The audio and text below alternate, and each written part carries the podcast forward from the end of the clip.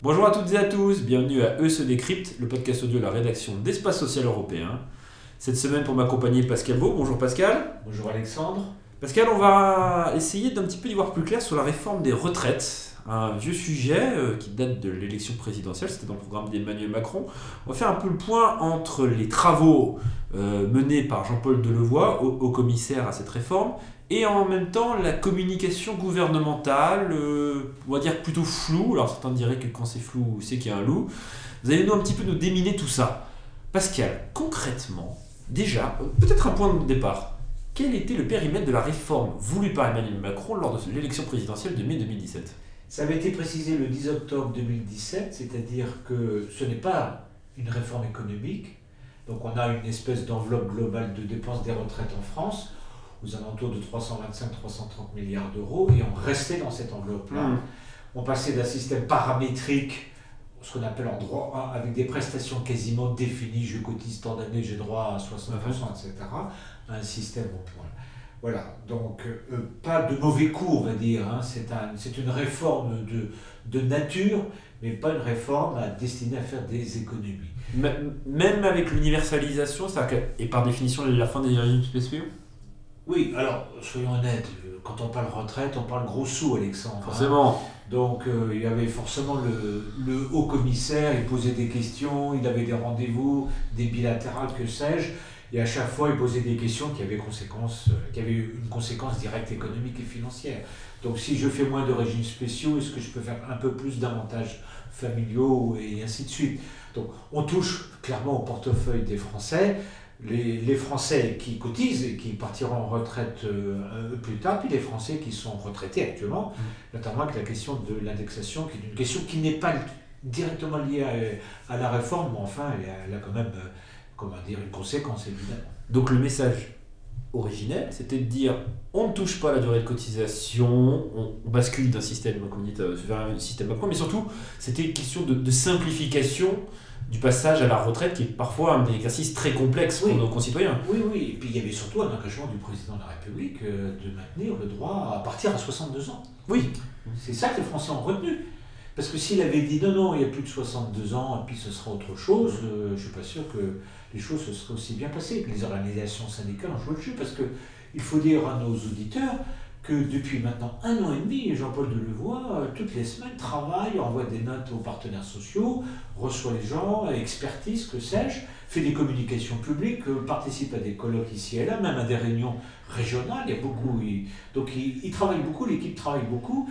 Et, et, les partenaires sociaux, même si chacun a des attendus pour, contre, etc., on l'a vu au Sénat la semaine dernière, euh, ils participent, ils jouent le jeu, hein, soyons clairs. Donc ça se passe, on va dire, plutôt pas mal, quoi.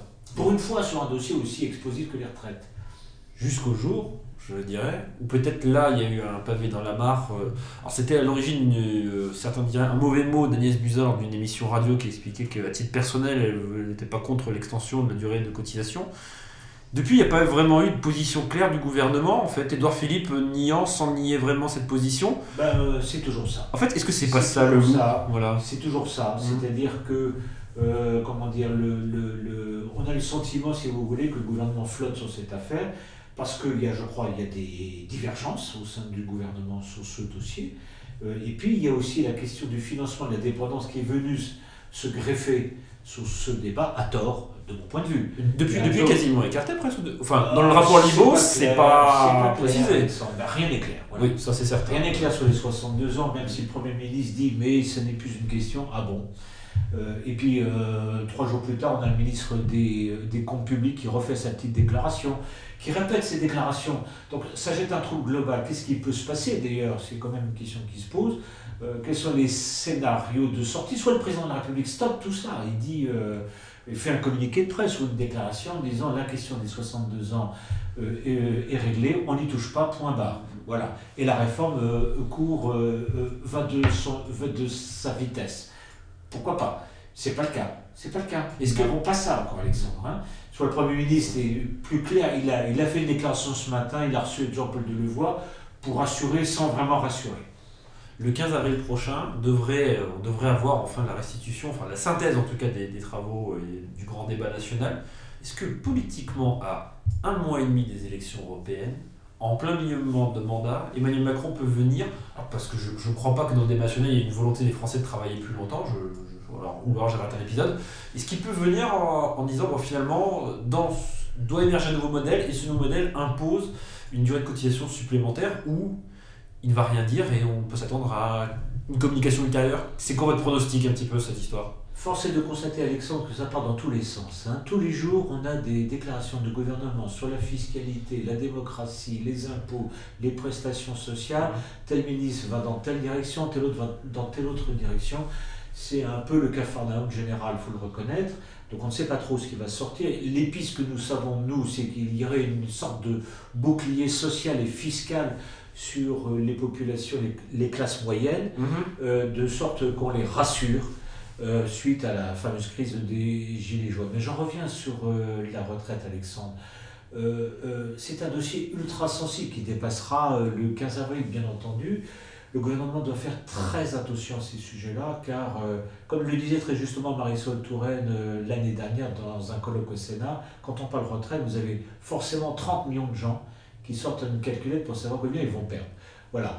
Donc, euh, il serait peut-être temps qu'on siffle la fin de la partie, que le président de la République, vous me direz, il n'y a plus que 10 jours à attendre pour euh, entendre son message. S'il dit quelque chose là-dessus. S'il dit quelque chose là-dessus. Voilà. Ça paraît un peu compliqué comme situation. Ça, paraît incertain parce que vous voyez bien que la crédibilité, euh, comment dire, est posée. Quoi. Juste un mot peut-être sur les, partenaires sociaux. Là, on les avait, ils avaient précisé en, amont de, notre, notre programme qui jouaient le jeu. Clairement, ils ont joué le jeu, sa partie. Oui. Qu'à un moment, ils n'ont pas claqué la porte en disant là, c'est possible. on se moque un peu de nous C'est possible si la CFDT euh, se fâche très fort qu'elle claque la porte. Par voie, de, euh, par voie de conséquence, les autres partiront. Et donc la mission de Levoix s'arrêtera tout de suite. Il doit normalement il doit encore, je pense qu'il a eu une ou deux séances de concertation Fin mai, après les élections européennes, il boucle son rapport d'orientation. On verra bien ce qu'il adviendra de tout ça. Mais euh, voilà, ça, peut laisser des traces, cette affaire. C'est pour ça que, enfin, modeste conseil de citoyen au président de la République, il serait bon qu'il euh, arrête la partie, le, jeu dans lequel certains membres de son gouvernement se sont engagés euh, pour clarifier les choses, dans un sens ou dans l'autre. C'est son droit, bien sûr. Merci Pascal, merci à toutes et à tous de nous avoir écoutés. On se retrouve la semaine prochaine pour un nouveau numéro de Seul Écrite. A très bientôt, au revoir.